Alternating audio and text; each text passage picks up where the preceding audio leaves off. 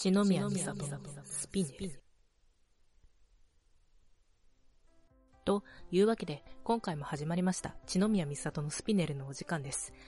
第11回目ですね。前回は、だいぶフリートークというか、フリーかっこダムなトークっていう感じで、裏話を思いっきり話してしまっ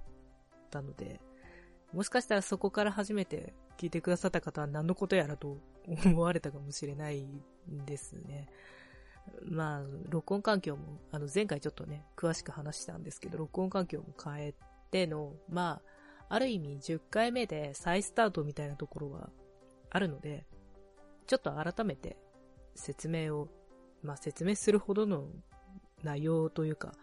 そんな難しいことはないですけど、改めてちょっと説明をさせていただければと思います。この、千宮美里のスピネルは、まあ大体月1回ぐらいで、大体月末ぐらいに、まあたまにずれる時はありますけど、大体月末の、まあ下旬ですかね。20日から30日ぐらいまでの間ぐらいに ぐらい言い過ぎですね。まあそのぐらいに、こう、ひそっと更新しているウェブラジオという形でやっているものでして、まあ、ウェブラジオって言っても、喋ってるのも私一人なんですけど、今のところは。まあ、そういう形で配信してて、で、主にスピリチュアル的なこととか、まあ、あとたまに関係ないのも入りますけど、基本的にはスピリチュアルについてのいろいろこう、な、もろもろをゆるくトークしていこうかなっていう趣旨のものです。で、まあ、始めた理由に関しては、前回もちょっとお話ししましたが、まあ、私自身がそもそもね、その、話すというのがあまり、うん、得意ではなかったというか、苦手意識がすごくあって、特にこう、プレゼンテーションとかはいいにしても、アドリブとか全然できないタイプで、なんか、ある程度テーマを決めて、というか、大雑把なテーマを決めた上で、こう、じゃあ、それについてこう自由に話してくださいって言われるのも結構苦手なタイプだったので、なんかそういう自分があえてこうやってみる、そういうことをやってみるとどうなるのかなっていう、続けてみたらどうなるのかなっていう試みでもあったりします、一つは。あとはまあ音声の方が伝えやすい情報っていうのがまたあるかなっていう、文字とはまた違う感じで伝わるんじゃないかなっていう思いからですね。そんなわけで、続けてるわけなんですけども まあ、ちょっとは改善されてきてるのかな。自分でもそう思いつつ。で、毎回テーマ、大雑把なテーマは決めて、あとはもう、なんていうのかな、台本はあんまり決めない主義で、この番組というかスピネルはやってるんですよね、ずっと第1回目から。なのでそれは引き続きちょっと続けていきたいなと思います。前回ちょっと悩むっていう話もしてたんですけど、うん。でもやっぱり、この方式で続けるというか、この方式でやっていく場所が一箇所ぐらい必要なんじゃないかと自分には、っていうふうに思ったので、これからもちょっとそういう形でお付き合いいただければ 幸いです。で、今回のテーマは、まあ、今ね、今この話題話題をというか、今この話をせずにいつするのかという感じなんですけど、まあ、例はそうですね。新たな言語についてというか、まあ、新たな言語についての話じゃなくなるかもしれないですが、一応令和というその、一個こう、単語を掲げた上で、ちょっと話してみたいなと思います。まあ、5月1日に変わって、発表自体は4月にもされてたので、話題としても若干今更感は否めないんですけども、まあ、この機会なのでね、多分この5月分、11回目5月分の機会を逃したら、それこそ本当に 話す機会がなくなってしまうと思うので、すいません、ちょっと、あの、若干遅れてますけど。気に、あの、気にせず聞いてください。で、そうですね、実はその、アメブロの方でちょっと音声上げてるんですよね。その、令和についての。えっ、ー、と、アメブロに声のブログっていう機能が最近リリースされまして、これちょっとね、スマホのブラウザ版でしか使えないっていう、今の時点だとちょっと不便な点がだいぶある機能なんですけど、でもまあ、ブログない、アメブロないだけでこう、音声録音して、で、それで投稿できるっていう、一個ここで完結してるっていう形はすごく便利だなと思って。で、リリースされた当初ぐらいから私はぼちぼち使ってる、何回か使わせてもらってるんですけど、それで、令和をテーマにちょっと話して、3分割ぐらい経過になりましたけど、あれが確か5分ぐらい ?1 回にあたり5分ぐらいしか多分、録音、いや、5分じゃないっけ ?3 分だっけ？いや、まあ、どっちにしろ、それぐらいしか録音できないので、ある程度長くなると分割せざるを得ない状況になってしまって、で、収まりきれずに分割しちゃって投稿しちゃってるんですけど、その1からその3まであるので、興味のある方はちょっと、あの、アメブロを覗いていただければ。で、そういう風な話をちょろっとしたので、ある意味それを前提にというか、それとちょっと似通った話にはなってしまうかもしれないんですけど、まあ、この時代で、というかこの令和に変わった流れでちょっと思うのは、うん、もちろん、全体的な変化、エネルギー的な変化っていうのはあるなと思ってて、うん、なんというのか、やっぱりコミュニティ、個人もなんですけど、その個人とコミュニティの関係というか、個人がこう軸にはあるけれども、それは決して孤立している状態ではなくて、こう、なんというのかな。個人を軸にしたコミュニティがあって、で、そのコミュニティの中にいる他の人たちもその個人を、その人自身を個人で人人単位としたコミュニティがまた別にあるみたいな、そういうイメージですかね。ちょっと音声だとこれ伝わりづらいかなと思うんですけど。だから、ある意味個人の時代、うーん、と言えば個人の時代でもあるとは思うんですよ。少なくとも、そんな、なんていうのかな。うーん、こう、グループというか、大きなその社会、一個の社会っていう全体で何かこう、が中心になって回ってるっていうほどの感じではないと思うんですよ。うん。で、個人は一応立ってるんですよ、ちゃんとね。立ってて、で、その周りにコミュニティが、個人を軸にしたコミュニティが成立してて、でも別にそれだけに限った話じゃなくて、その個人、ある人の、属が中心となってるコミュニティに属してる人もまた別のコミュニティ、その人自身が軸になってるコミュニティを持ってるんですよっていう、そういうのがずっとこう、連なってるというか、重なり合ってたり連なってたりしそういう感じの動きそういう風になっていく動きがちょっと出てるのかなっていう気が私はしてるんですよね。だからコミュニティの時代っていうのがやっぱり一番、うーん、一番近いのかなっていうところなんですよね。まあ、ある意味、これは他の方も、スピリチュアルに関わっている方、他の方もちょくちょくお話しされてる方がいらっしゃるんですけど、まあ、令和に入る前に、うん、というか、この、今よりちょっと前ぐらいから、いわゆるその、二極化が進んでいるという話がありまして、まあ、なんというのかな。だから要するに、どんどんこう、うん、まあ、そういう人たちの表現を借りるのであれば、例えば目覚めた人と目覚めてない人の差が広がっていくみたいな、そういう表現とかってたまにされてるんですけど、個人的に思うのは、これはある意味では正しいと思います。確かに二極化している側面はあると思うんですよ。あの、こう、はっきり分かれちゃうというか、もう、どこかこう混じり合うところが、ほぼなくて、どんどんこう、あの、端と端にこう、どんどん伸びてって、こう、差がついちゃうみたいなところはあると思うんです。ただそれが全てではないのかなとは。二極化というよりは、細分化というか、うーん、なんと言えばいいのか。まあ、ある意味、あるとこ部分を切り取れば二極化に見えることもある感じなんですけど、まあ確かに、どこかの、なんだろう、どこか一点の方に寄ろうとしている。で、それがお互いに成立するから、旗から見たらこう、すごく差がついてるようにというか、分かれてるように見えるっていう感じの現象が結構起こってるのかなという気はしますね。なので、部分的には多分二極化も起こってます。ただ、それで100%説明できるかっていうと多分それは違うんじゃないかなと思うわけですよね。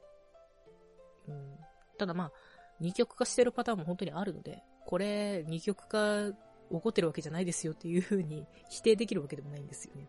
結局、多分見る場所の違いというか、どこをこう切り取って見てるかの違いだと思うんです。うん。あの、私、まあ、実はね、これ手前味噌であれなんですけど、私、あの、無料のメールセミナーを配信してるんですけど、そのチャネリングに関する7日間のセミメールセミナーをね、配信してるんですが、まあ、実はその中でちょっと これちょっとネタバレですね。ここだけの話ですよ。ちょっとだけそういう話題してるんですよ。その、要するに、切り取る場所というか、どこを切り取ってみるかによって全然変わってくるよっていう話をしてるんです。で、これすごい重要なことで、あの、別にスピリチュアルに限った話じゃないんですけど、これ、いわゆる3次元、私たちが今いるこの地球上のその物理次元においても、これ本当に重要なことで、その物理次元の中ですら、どこを切り取るかによって全然違うんですよ、見え方って。で、ただでさえその切り取った場所の点の見え方が全然違うのに、その切り取ったものの光景というか、情景というか、それを見たときにどう思うかっていうのも人それぞれなんで、本当に。だから、見え方って、あの、ついついこう自分の見え方が正しいというか、自分の見え方、自分と同じ見え方が、を他の人もできてるはずだっていうふうに思いがちなんですけど、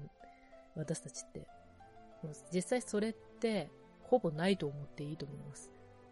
もしかしたら、すごい天文学的な確率というか、天文学的数字の確率であり得る話かもしれないですけど、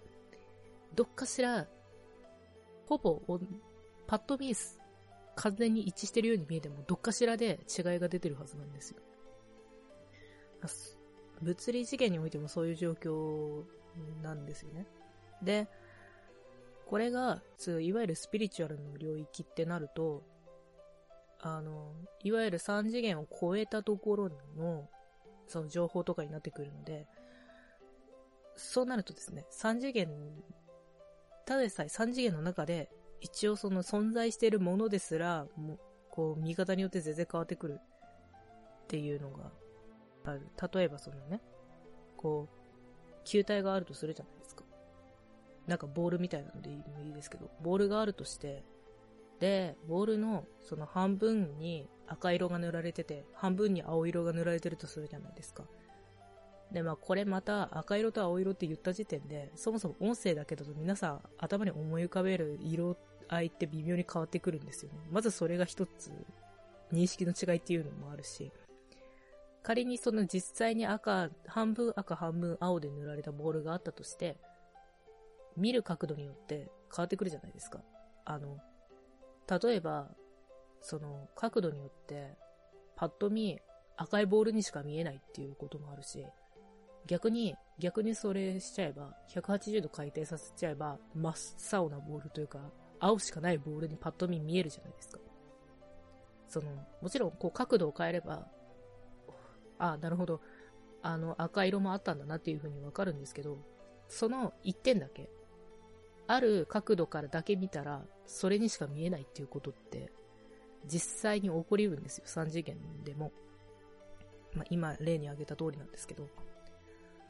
だから、そういう見る角度によって、見方によって、どこをこう切り取るかによって全然違うっていうパターンは、ただでさえ3次元でもあるっていうことは、もう何回、今、何回かね、あの、お伝えしてるんですけど、繰り返し言ってるんですけど、これは本当に重要な概念で、うん、で、私自身ももう本当に、こう、なんていうのかな、常にこうずっとそれを意識し続けてるっていうほどできてる人間でもないので、これは私の自戒の念も込めてっていうのはだいぶあるんですよね。言い聞かせてるのは正直。自分自身に言い聞かせてるっていうのもあるんですけどね。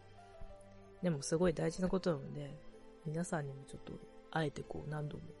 なんかしつこいぐらいにちょっと、この際主張したいんですけどね。で、まあそういう3次元でも、そういうボールの例、色がパッキリ分かれたボールの例、今挙げましたけど、これがその、スピリチュアルの領域、3次元以上になると、余計にこれ、夫の現象が起こるというか、もう、3次元以上の次元になると、3次元の中では厳密には表現しきれないんです、そもそも。あの、多分、絵か、絵とかいうか図とか絵とか描いたことあると思うんですけど、その立体の、多分数学とか図工とか、ね、そういうので、学校とかで定規使ってこう、まあ定規使ってないかもしれないですけど、こう、立方体とか、そういう立体のものをこう、二次元、いわゆる紙の上にこう書いて表すっていうやり方するじゃないですか。でも、あれって結局、その紙の中、二次元の中に無理やりこう三次元を表現したっていうだけに過ぎなくて、この紙の上に書いたからといって、それが本当に三次元の、あの、立体的な存在になるわけではないですよね。それと同じで、その、三次元以上のそのスピリチュ、いわゆるスピリチュアルって言われている領域のものって、まあ、情報、すごい大雑把なくくりでいきますけど、情報とかって三次元の表現しきれないんです、まず。そのものの形、だからその4次元以上にある何かの形っていうのは3次元上にお、おろしようがないので、厳密には。だから本当に紙の上に描いた、絵に描いた立方体みたいになってしまうんですよね。で、こうなるとまた余計に、こう、どこを切り取るかによって全然変わってくるんですよ。あの、立体にしても、どの角度から見た感じで描くかっていうのも全然変わってくるでしょ。まあ、立方体なら大体どこから見ても一緒です。一緒っていうか、立方体にしても、例えば、面、ある面を真ん中に据えて描くのであれば、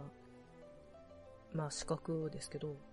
あの、角を中心にして、こう、線を広げていくっていう感じで描く、いう描き方もありだし、まあ、ちょっと角度変えるだけで描き方全然変わってくるじゃないですか。そういう感じで、ですよね。それよりもっと複雑なことが起こってると思っていただいて差し支えないので、まあだから、そうなんですよね。ごちゃごちゃ言っちゃってますけど、結局その、スピリチュアルな領域って言われてる、その3次元以上の情報っていうのは、もうほんと下ろす時点で、まず、かなり、なんというのか、簡略化しちゃってるというか、3次元な形で合わせるように、こう、下ろしちゃってるので、というか、そうせざるを得ないところがあるので、ただでさえそこでちょっと、性質が変わってしまう可能性があるというのと、あとはもう本当に同じものを見ているはずなんだけど、どこを切り取ってこう、3次元に表現するかによって全然違ってくるので。こう、だから、まあ、ちょっと話をね、いい加減ちょっと戻しますけど、なかなかしちゃったので、要するに、その二極化してるよっていうのも、ある意味ではすごく正しい側面というか、まあ、その人が多分その二極化してる部分を切り取った上で、そうなってるんだよっていう風に言ってるところはあるんですよね。だからそれは間違いではないんですよ。何かこう、スピリチュアルというの領域で、サージゲ以上で起こっていることに関して、そこにある情報に関して、その人、まあ、その、特典の人たちが、こう、そこから、それを、情報にアクセスして、で、そこから、その情報を3次元に下ろした時にそういう風になったっていうことなんですよね。なので、ある意味では真実なんです。間違ってはいない。うん。私も実際に二極化しているパターンっていうのはあるなとは感じてるので。で、もちろん、私が今言ってるコミュニティ化というか、その、ある意味曲が分かれるけど、もっとこう、いろんな方向に分かれていくっていう、ある一人の個人がいて、で、その周りに、その個人を軸にコミュニティが形成されてっていうのがどんどんこう、連なったり重なったりしていっていくんじゃないかなっていうのに関しても、あくまで私が、その、あるその情報というにアクセスして、そこから得たものを3次元であえて表現するとしたらっていう形なので、これも、うん、まあ、間違ってはいないと思いたいんですけど うん。いや、もしかしたら間違ってる情報を下ろしちゃってるかもしれないですけどね。鼻からその繋がってるところが違ったりとか、そういうパターンもありますんで。あの、一応その全然見る人によって同じとこにアクセスしてても違いますよっていう言い方をしてますけど、根本的にそもそも、なんていうのかな、そもそもその、その情報というか、その特定の情報と別のところでアクセスしてる可能性もあるので、これは本当に、うん、難しいところなんですけどね。まあだからそれは、うん、100%絶対ここに正しく繋がってますっていう風には私も、うん、言っちゃっていいのかなっていう感じなんですけど。まあ少なくとも、あくまで、どっちにしてもあくまで私が感じてることであり、私が多分何かしらのスピリチュアル的な部分で、なんか情報につながって下ろした結果だと思うので まあ、なんて言うんですかね。結局、これも何度も言ってるというかお伝えしてることなんですけど、情報っていっぱいあって、で、多分、その情報の、うーんと、まあ、一部明らかにっていうのはあるかもしれないですけど、大体の情報って間違ってはいないんですよ。そうなんです。間違ってはいないんです。見方を変えればというか、ちょっとこう、広い視点で考えてみたら、間違ってはないなっていう情報っていっぱいあるんですよ、実際。で、その中には、パッと見、すごい真逆のことを言っていることでも、どっちも間違ってないよねっていう風になることってあるんです。もちろんその考え方ってすごい大事なんですけど、ただ、まあ、言うて3次元に生きるにあたって、その真逆の意見のどっちかを自分に採用しなければならないというか、まあ、ならないわけではないかもしれないですけど、まあ、どっちかじゃなくてもいいですけど、まあ、どっちにしても何かしらに対して自分の意見を持った方がいいとか、あとはどうしてもその真逆の意見のうちのどっちかにこう合わせた方がいいっていう状況になることもあるので、多分心当たりある方はいっぱいいらっしゃると思うんですけど。そういうことってありますよね。なので、時には合わせなきゃいけないというか、合わせた方が、まあ、平穏にことが運ぶっていうこともありますからね。そういう時にどうすればいいのかっていうと、結局は自分がどうしたいかだと思うんですよね。自分が選びたい方というか、自分が採用して、うん、心地よさを感じる方まあ、心地よさって言っても、あれですね、必ずしもプラスとは限らないんですけどね、多分ここ。マイナスとマイナスで、こう、二者択一みたいなことも多分あると思うんですけど、まあどっちにしてもプラスに近い方ですね。自分の中でプラスに、あ、なんかプラスに近いなって感じる方。明らかにこれプラスだな、こっちマイナスだなっていう場合はプラスの方を取って、ね、例えばマイナスとマイナスとかだったら、まあまあでも強いて言うならこっちの方がプラスに近いかな、まだっていう方を選ぶみたいな。で、まあ、プラスとプラスだったらそれはもう、どっちを選んでもいいし、まあ、プラス多い方がいいに越したことはないかもしれないですね。もちろん、あえて、マイナスが大きい方を選ぶっていうのも一つの手です。そこはもう、あくまで、まあ、プラスが高い方というか、プラスの方に寄ってる方を選んだ方が、多分自分の気持ち的にスムーズになることが多いので、結果的にその、まあ、引き寄せとかいろいろあって、スムーズにことが運びやすくなるとは思うんですけど、まあ、あえてここでマイナスを選んで、自分にちょっとこう、試練を課すというか、修行の道を歩むみたいな、それはそれでありだと思います。なので結局これも、一つの、あくまで、なんというのか、基準の一つでしかないので、重要なのは多分選択するのもその自分がどう思うか、自分がどう感じるかですかね。自分が心の奥底でどう感じてるかっていう点と、あと、まあ、できればでいいんですけど、自分自身の基準を持っておくことだと思います。その選択の基準ですね。自分の中である程度の基準を持っておく。例えば、そうですね。まあ、A と B っていう選択肢があるとして、で、まあ、この、どこの二つだったら自分の中ではこういう基準があるから、じゃあこっちにしようというふうに選ぶっていう何かしらがあると強いと思います。うん。で、その基準ってどういう風にできるかっていうと、結局は選択の中で生まれていくものだと思うんですよね。実際に選んでいく中で育まれていくものなのかなって思います。もちろん、選ぶ前にある程度想定して決めるっていうのはすごく効果的です。効果的ですね。それはそれですごくいいし。まあ、初めから何の、こう、ただ選択するのが不安だなっていう場合はある程度想定してこういう場合はこういう風に選んでみようかなっていう風に考えてみるのはすごくいいと思います。まあ、ただ実際に自分にとってそれが最適な基準なのかどうかっていうのは、実際に何回か選択をやってみてからわかることなのかなと思うんですよね。だから、皆さんもこう選択をぜひね こう選択を自分でするっていうことと、選択の基準を自分の中で持ってみるっていうことを意識してみたら、今後、いいんじゃないかなと、私は思ってますね。あの、アメブロの方だと、まあ、時間制限とかもあって、あんまりここまでの結論に迫る話ができなかったので、今回なんかいい感じにまとまってくれてよかったなと思います。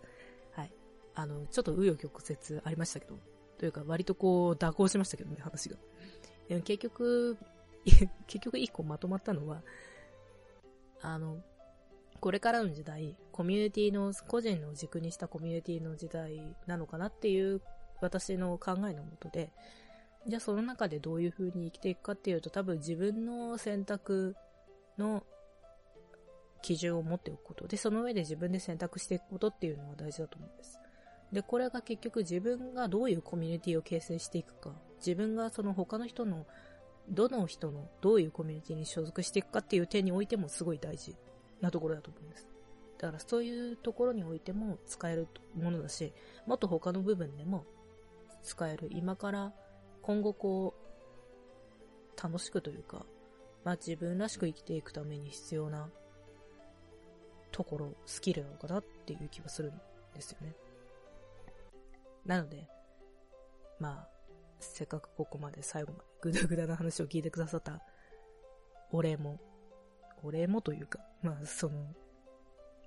せっかく聞いてくださったところなので、ぜひこの有意義な情報を持ち帰っていただければと思います。そんなところですかね。今何分ぐらい喋ってんだろうもしかしたらカットになるかな。ちょっと長めに話しちゃった気がするんですけど。そういうわけで、今回、令和のテーマで、これからの時代どういう風な感じに、まあ、スピリチュアルな部分も含めてどうなっていくのかっていう話をしましたけど、結論で話したことって多分別に今から今後のその令和の流れだからっていうものでもないと思うんですよ。この令和になってこれからの流れがこうなってるからこういう、こうなっているからだからこういう風にした方がいいですよっていうわけではなくて、多分その有効的な、もともと自分らしく生きていくっていうのに有効的な方法の一つが、こう今からの時代に合致していくのかなっていうところでは、あるんじゃないかなと。で、まあ最後にもう一度ね、もう一度一応念をさせていただきますが、あくまでこれは私が受け取った、まあ、受け取ったというか感じたこと、感覚で感じたことだったり、多分、今喋ってる間に上から降りてきてるのもあると思うんですけど、そういうのも含めて、まあ、あくまで一応私が思うところだったり、私が感じるところだったり、っていうと、体で話してますので、あの、これを100%鵜呑みにはしないでいただければ、うん、こう、どこをこう、どういう風にというか、それを信じる、まあ、信じなくてもいいんですけど、それをこう自分の中に取り入れるかどうかとか、取り入れるとしてどういう形で、どういうところを取り入れるかとかは、もう皆様の選択に委ねられております。私は強制はしませんので。あくまで私がこういう風に感じてますよ、思ってますよ。まあ何か、もしかしたらヒントになるかもしれないですね。っていう感じで話してますんで、そこら辺は、そういうつもりでよろしくお願いします。で、そうですね。最後に、まあちょっとインフォメーションを。一応今多分、うん、多分というか、ほぼ間違いなく上から降りてきてる情報も含めてお話ししましたが、私もそういう上からこう、情報を下ろすっていう形でやってるサービスというのもございまして、まあ、具体的に言うと、その人自身の高次、その人自身の高次にいる存在、ハイヤーセルフと、あとその人をサポートしている高次の存在、まあ、ガイドっていうふうに私は呼んでるんですけど、そういう存在との、まあ、橋渡しというか、その存在からメッセージを受け取って、私がある意味翻訳してお伝えするっていうサービスをやっております。詳細は、えっ、ー、と、ブログの方で、というか、篠宮美里のサイトの方で聞いてくださっている方は、その、スピネルのページ、各ページに詳細があります。あとは iTunes とかで聞いてくださってる方は、あの、ポッドキャスト自体の概要欄をちょっとご覧いただければと思います。で、まあ、先ほども言ったように、あとメールセミナーもやってますので、今回の話でちょっと興味が出てきたと。まあ、今日ちょっとネタバレしましたからね。それで興味が出てきたなっていう方がもしいらっしゃいましたら、そちらも、あの、詳細のリーク貼ってたりしますので、参照いただければと思います。では、5月、令和になって初のスピネルでしたが、いかがでしたでしょうか？まあ、これからも多分こういう感じで あんまり変わらないで話していくかな。うん。まあ何かまた別のきっかけで、あ、変えようってなることはあるかもしれないですけど、そうならない限りは、現状今の感じで続けていければと思いますので、引き続きよろしくお願いします。では、ここまで聞いてくださりありがとうございました。次回またよろしくお願いします。6月末ぐらいにお会いしましょう。バイバーイ。